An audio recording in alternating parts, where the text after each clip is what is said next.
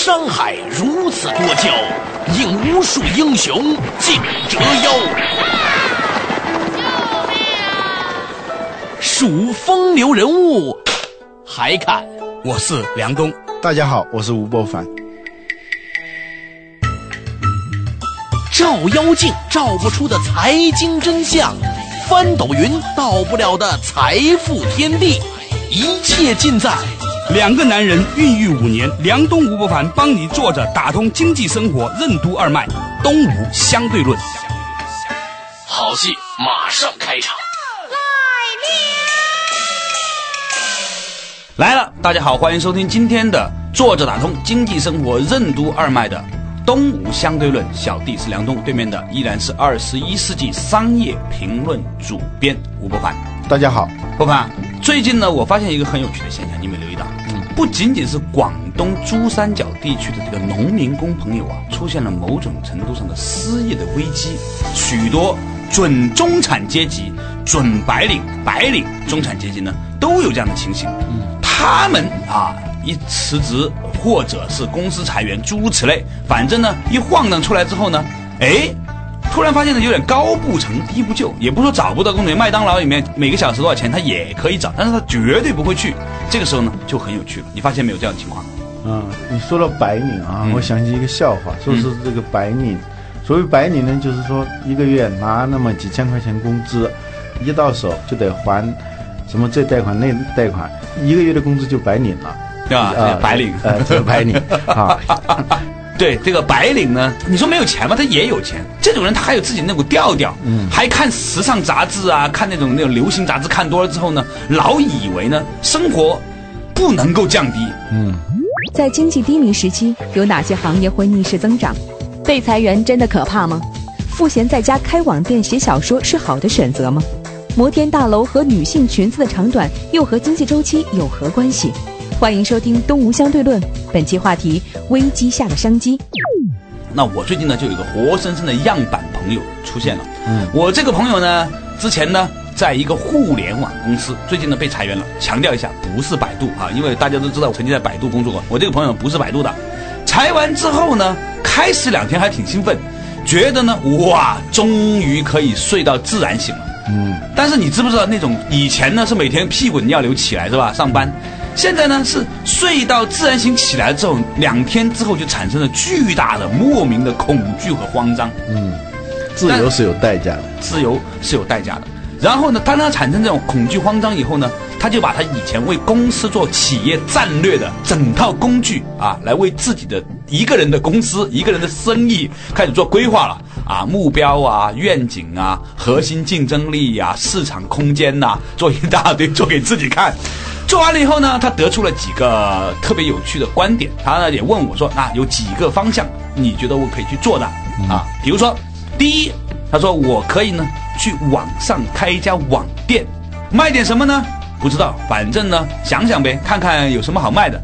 你知道互联网公司里面的人，他彼此之间这个数据是很通的啊。专门呢，把这几个网络公司啊，尤其是开网店的这个 C to C 拍卖网络公司后台的一些数据给弄了出来。弄出来的看了一下，他发现哎，有几类商品是很值得卖的。到底是哪些呢？啊，待会儿我们就慢慢讲。这是他说第一个方向，人生第一个方向，开一个网店啊。嗯。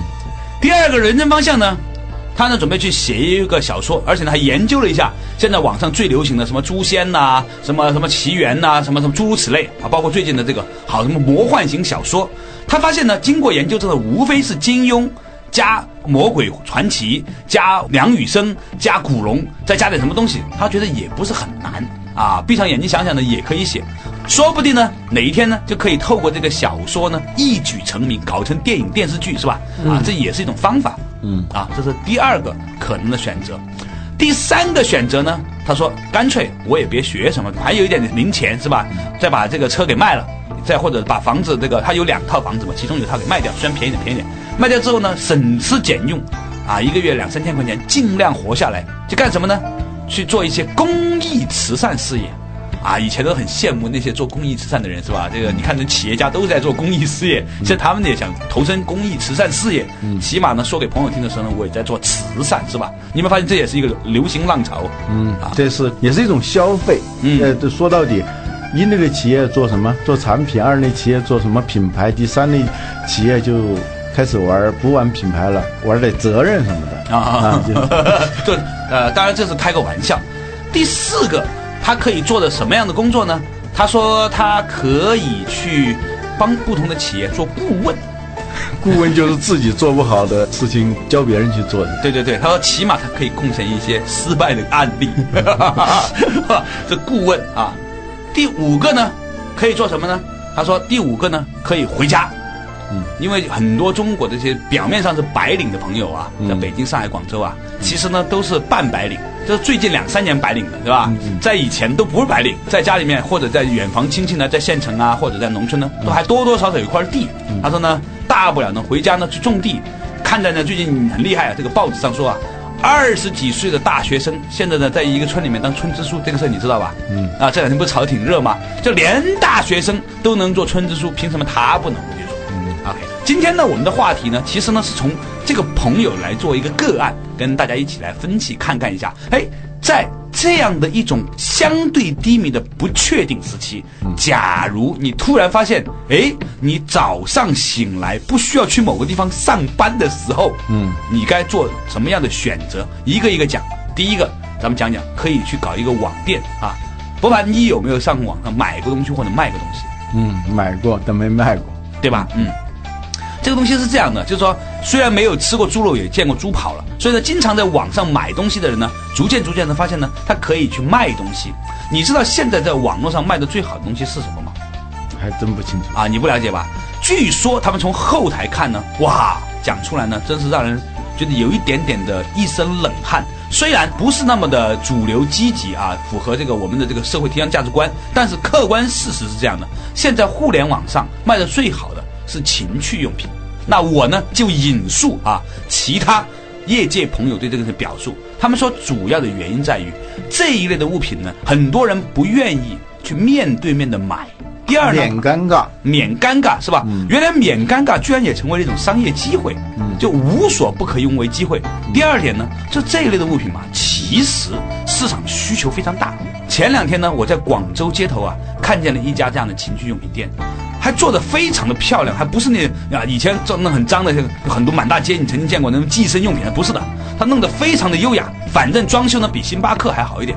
但是呢，他这种店呢，其实人流并不是很多，反倒是呢，就如果在网上的话呢，那个需求会很大。嗯嗯，就有些需求啊，它是有潜在需求，它没法化成。真正有效的需求，这里头有价格的因素，有物流的因素，还有刚才说的这种心理因素。呃，对，尴尬和非尴尬的因素。对，尴尬非尴尬。换了一个场合的话，一个闷声不说话的人会说很多话，是吧？对对对对。啊，一个很老实的人会做很不老实的事情。这种事情咱们见多了，是吧？像博凡这么老实的人。在经济低迷时期，有哪些行业会逆势增长？被裁员真的可怕吗？赋闲在家开网店写小说是好的选择吗？摩天大楼和女性裙子的长短又和经济周期有何关系？欢迎收听《东吴相对论》，本期话题：危机下的商机。哎，那我觉得呢，刚才这个朋友呢列举了若干种对他的个人的可能性。嗯，我们换一个角度来看，嗯，会发现说他不仅仅是一个个人的生意，嗯，他也有可能呢是一个时代的生意。我们都知道说有所谓的口红效应，什么叫口红效应呢？就是在经济不确定的时候啊，某一些行业呢。反而变成很有价值了，逆势增长，逆势增长。比如说前两天在过年期间，《广州日报》有一天就专门的话题，就叫广州的这个商店呢卖口红的。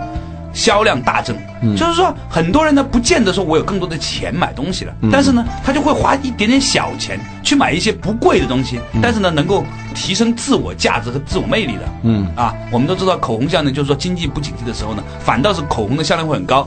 还有一个是什么呢？叫短裙效应。嗯，有经济学家呢其实调查过的，发现呢女子啊的这个裙摆的长短呢和经济周期呢是正好逆相关的。嗯。裙摆指数，裙摆指数，经济景气的时候呢，一般女子的这个裙子比较长；到了经济不那么景气的时候呢，女子这个裙摆啊是比较短的，更倾向于穿短裙。嗯，那有经济学家是这样总结的，他说是因为经济不景的时候呢，有更多的女子需要出来寻找工作，她们需要建立她们的竞争优势，所以在潜意识当中穿了更多的短裙呢，来令到她们有更多的机会。在经济学上有很多这样的比较有八卦性的一些指数，啊，有口红指数，有有裙摆指裙摆指数，还有比较稍微严肃一点的叫摩天大楼指数，是吧？当一个摩天大楼就全世界最高的那一栋楼、两栋楼要封顶的时候，经济可能就要出问题了。啊，嗯。这个倒是很容易解释，因为实际上我们都知道呢，把一个房子盖得特别特别高，并不是一件很合乎成本的事情。嗯，你盖到八十层，你再多盖一层，其实那个收益啊，相当于你多盖二十层，对啊，因为你要把砖运上去也很麻烦嘛，你相应的这个防卫啊、防火啊等等都成本很高防。防震啊，所有的成本它不是一个简单的算术指数。对，啊所以呢，当一个地方一个时间楼盖得非常高的时候呢，其实呢，它说明我们的银行体系啊。已经非常不严格了，那银行愿意向这些房子进行贷款，那说明收不紧嘛，所以就是流动性过剩，所以经济危机也快来。所以呢，这个事情我觉得是可以有合理性的。说远了哈，说回来，说到就是说口红，这是一种呃新的这种经济的可能性了啊。还有一个就是，据说呢，在经济不景的时候呢，文化娱乐这个产业很值得关注。嗯，我们大致可以列举一下，在经济相对低迷时期的那种逆势而涨的那些产业，嗯就是说总体市场往下走，而某些产业它反而会有一个相对的增长。有哪些呢？一个是那种廉价的快速消费品产业，呃，因为经济越不景气的话，穷人就越多，但是那些刚性需求的东西。快速消费的东西，它肯定还是不会降低的，反而买这类商品的人会更多。打折的肥皂啊，啊啊，洗头水呀、对粮油食品啊，嗯是吧？嗯说不定还有一些人呢会因此囤积一点点，也有不可能啊。所以呢，这些刚性需求呢，并没有受到太大的冲击和影响。嗯嗯，还有一个相对廉价的这种游戏娱乐，什么叫做相对廉价的游戏娱乐产业呢？对，玩电子游戏，嗯一晚上你玩儿，你能花多少钱？比如说你玩五个小时，可能是顶多顶多超不过一百块钱，是吧？嗯，但是如果在经济好的时候，你随便出门去消费的话，五个小时一小时二十块钱的消费是很少的。嗯，还有电影，两个小时可能就花你五十块钱，呃，这算一个还有医疗保健是吧？嗯也是前面也要加一个定语，就是相对成本比较低的那些医疗保健的项目。除非你已经穷到完全饥寒交迫了，你生病你还要治疗的是吧？对这也是刚性消费。甚至有可能经济不景的时候呢，生的病的更多了。对，也有可能就是一刹车，突然人有一个叫什么节假日综合症，就是平时干活干干得很累吧，都挺着，一到那个长假的时候，生病的人特别多，大家一一放松下来，哎，正好有时间生病，这个是 所以现在经济不景，很多人工作压力没有那么大的时候，一下子身体它自然就有一种控制能力，嗯就把各种的平常没时间生的病都生出来了。嗯，还有也是前面有个定语，就是成本比较低的教育，那种实用的价廉物美的培训，甚至是有些不需要去花很多钱买本书来看的，这个时间可能会多。嗯因为平时工作便于计算的话，一个月假如说就是两万二千块钱一个月，二十二个工作日，一天就是一千块钱，是吧？你用一天的时间去读书去，书价是很便宜的，但是你要花掉一千块钱。这叫机会成本嘛。啊，对，所以呢，在平时，但是现在呢，没有工作之后呢，这一千块钱也省了，所以无所谓了，成本就变低了。对，对，他的阅读的成本、教育的成本反而会降低了。所以这一个呢，就是有钱的时候是读不起书的，嗯而没钱的时候、没工作的时候，可能读得起书了啊、读得起书了。像这些行业是吧？对对对，不妨我们广告稍微休息一下，马上继续回来呢，和大家谈一谈，在这个过程当中，哎，哪一些行业是逆势上扬的？嗯经济危机之下，电影票房为何却屡创新高？美国读者文摘和迪士尼为何会在大萧条时期兴起？新媒介为何不能取代旧媒介？商学院今年的报名人数为何会创新高？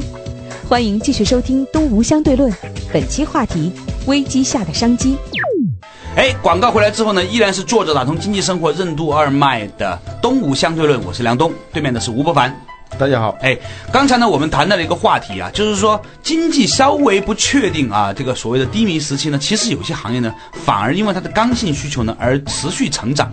比如说价格比较低廉的各种的文艺娱乐方式，哎，更受欢迎了。大家可以看到，最近啊。这几部电影变得非常的热门，创下了这个中国票房的记录。曾经一度呢，大家都以为啊，中国电影已经死了，怎么还还会有人去看电影呢？买张碟回家看就得了吧？现在发现其实不是的。花五十块钱能够消磨两个小时的快乐时光。出门消费，啊，而且啊是出门消费是吧？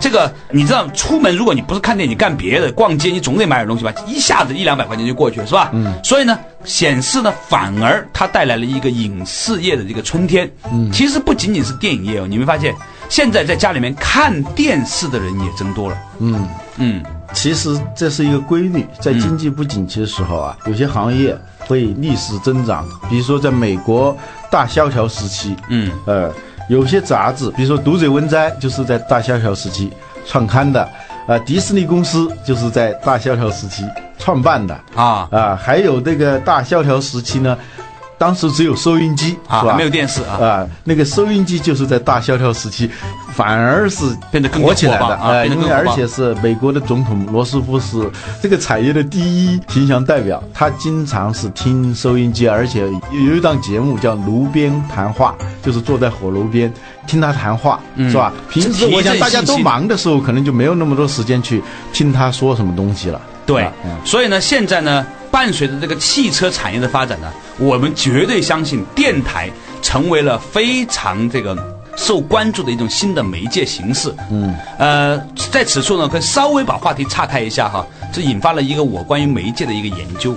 我发现呢，历史上从来没有一个新的媒介出现之后，导致旧媒介就此没有的。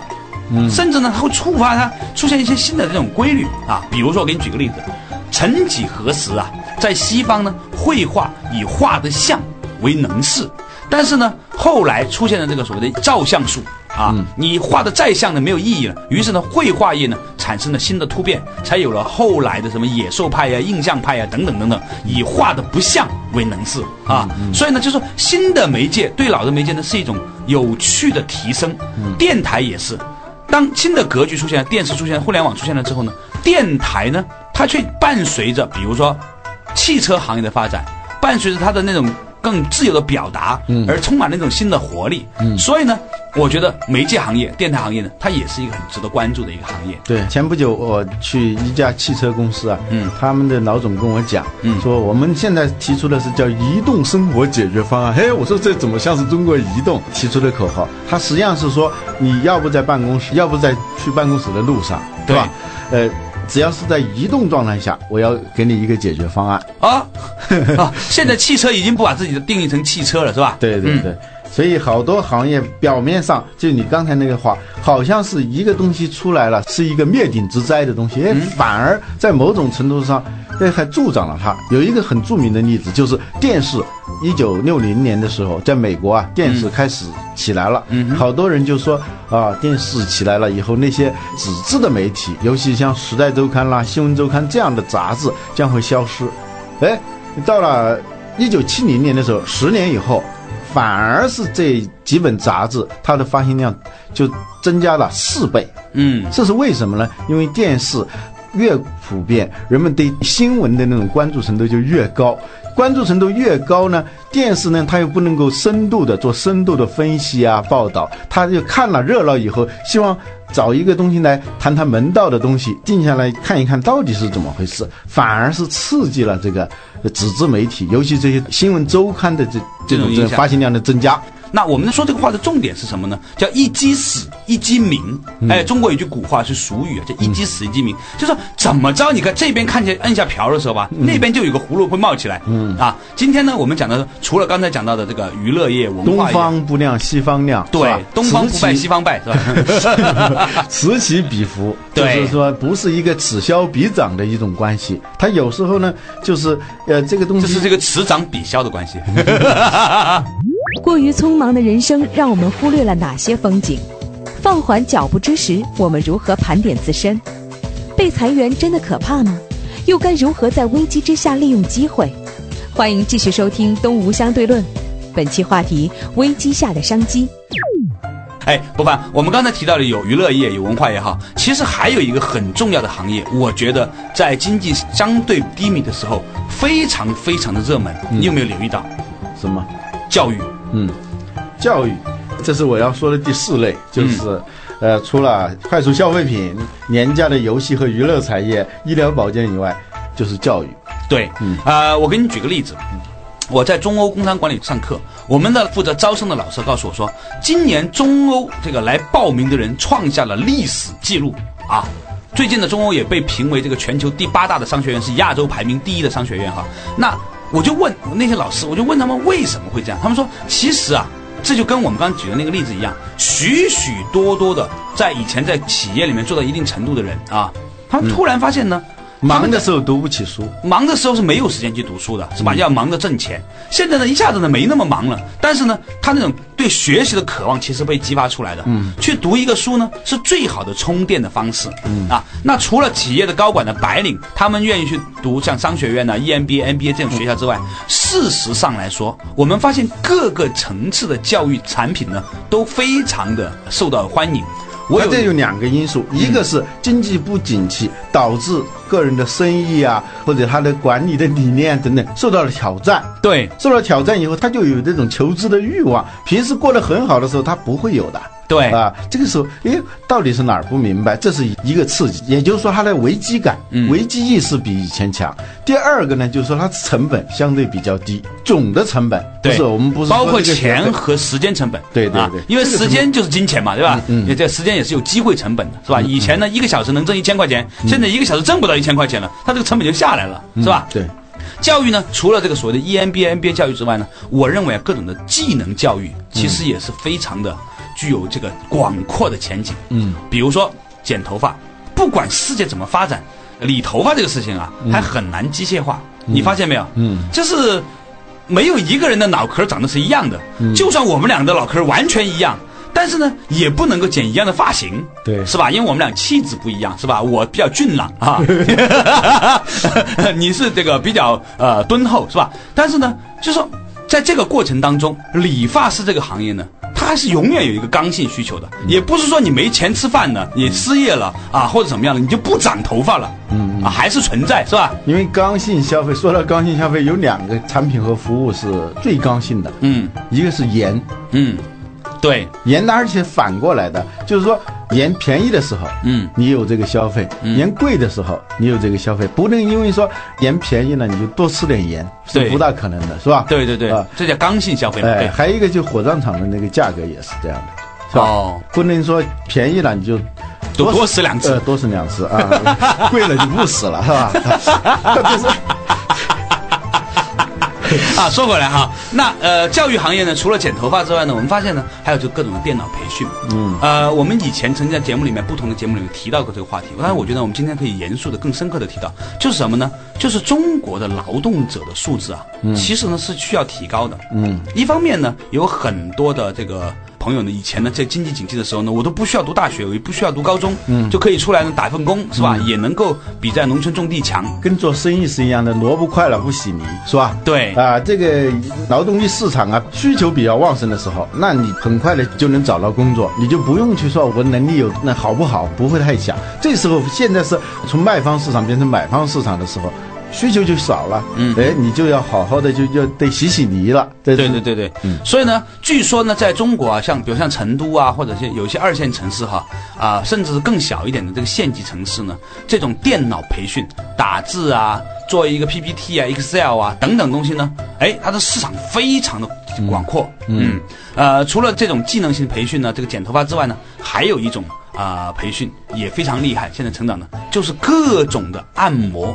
我们都知道，说随着最近这个中医热啊，国人突然发现，原来呢身体自有大药，求医不如求己，啊，如果不吃药的话，能按摩也行。所以呢，它这个市场啊很宽阔。大千世界，芸芸众生，谁能富甲天下，青史流芳？平凡生活，纷繁琐碎，谁能拨云见日，指点迷津？从生活的视角解读经济现象的玄机，在经济话题的背后探讨生活的真谛。梁东、吴伯凡相对而论，东吴相对论。哎，刚才呢，我们就聊到了几个哈不同的啊，在逆势当中的刚性需求的产业啊，我们把它从更高的角度来看呢，我们发现说，其实呢，它代表了某种的很有趣的。比喻现象，不凡，你有没有发现，它大部分的事情啊，它有很多的象征意义，就是什么呢？就是这些东西呢，多多少少都跟我们反身自问有关。我再给你举一个事情，希望呢你能从今天讲的几个事情里面来归纳总结出来某种的洞察哈。前两天我呢去买碟，买了一堆碟，回家发现呢，原来我买的大部分那些碟呢，我都已经买过，在家里已经是有的啊。我觉得这几个事情呢，它说明什么呢？波凡你怎么看？嗯，我也遇到同样的现象，就是不停的在外头买碟，遇到什么东西就就买，哎，买回来仔细一清点的话，实际上一个片子可能有几个版本，嗯只是以前光顾着买了，没有时间去看它，对实际上这个价值并没有实现，对是吧？就自己家里头有什么东西，自己有什么东西，没太在意，一味的去到外面去寻找资源啊，获取资源，寻找机会，而忘了怎么去利用这个机会。对啊，现在这个经济低迷时期呢，我们反而有时间来清点一下了。我们不用眼光向外，就是不停的在搜索，不停的去找那些机会去。回过头来看，我们盘点一下，做生意呢要盘点，我们在做人呢可能也要盘点。我们就是也像一个经营一样。我们回到反身而成，善莫而大焉，是吧？对儒家经常讲这个东西，呃，佛家也讲啊，抛却自家无穷藏，辕门托钵笑贫儿。哇，就是太复杂了，你能稍微解释一下？对，自己抛却了自己的家里头的无穷的宝藏啊啊，拿着一个要饭的碗啊挨家挨户的去要饭，它是多了一个很极端的情况。就是说，我们实际上你回过头来看的话，你自己是有很多东西的，只不过是平时你没有去注意，光在看外头了。我们说常回家看看，是吧？但是平时你没有这个机会，你反而是在抓那些外在的那些机会。这个时候呢，机密时期迫使我们回到我们自己，我们能够做什么东西。对的，我觉得博凡你说的非常的对。今天呢，我们从一个朋友对自身的这个彷徨开始讲起，又讲到了在这样的一个时期里面，哪些行业会有机会。我们把这两个东西一对照，再一看呢，发现。也许我们再过几年、五年、十年，我们来回顾这样的一个历史，我们会感激这样的一种动荡，因为它成为我们的最重要的财富，它帮助我们慢慢的停下了一个脚步，去看我们正在拥有的东西，去想我们如何把已经拥有的东西更好的、充分的发挥出来。我想这也是我们今天这期节目谈论的一个重点吧。今天的话题呢就是这里，感谢大家收听今天的东吴相对论，再见。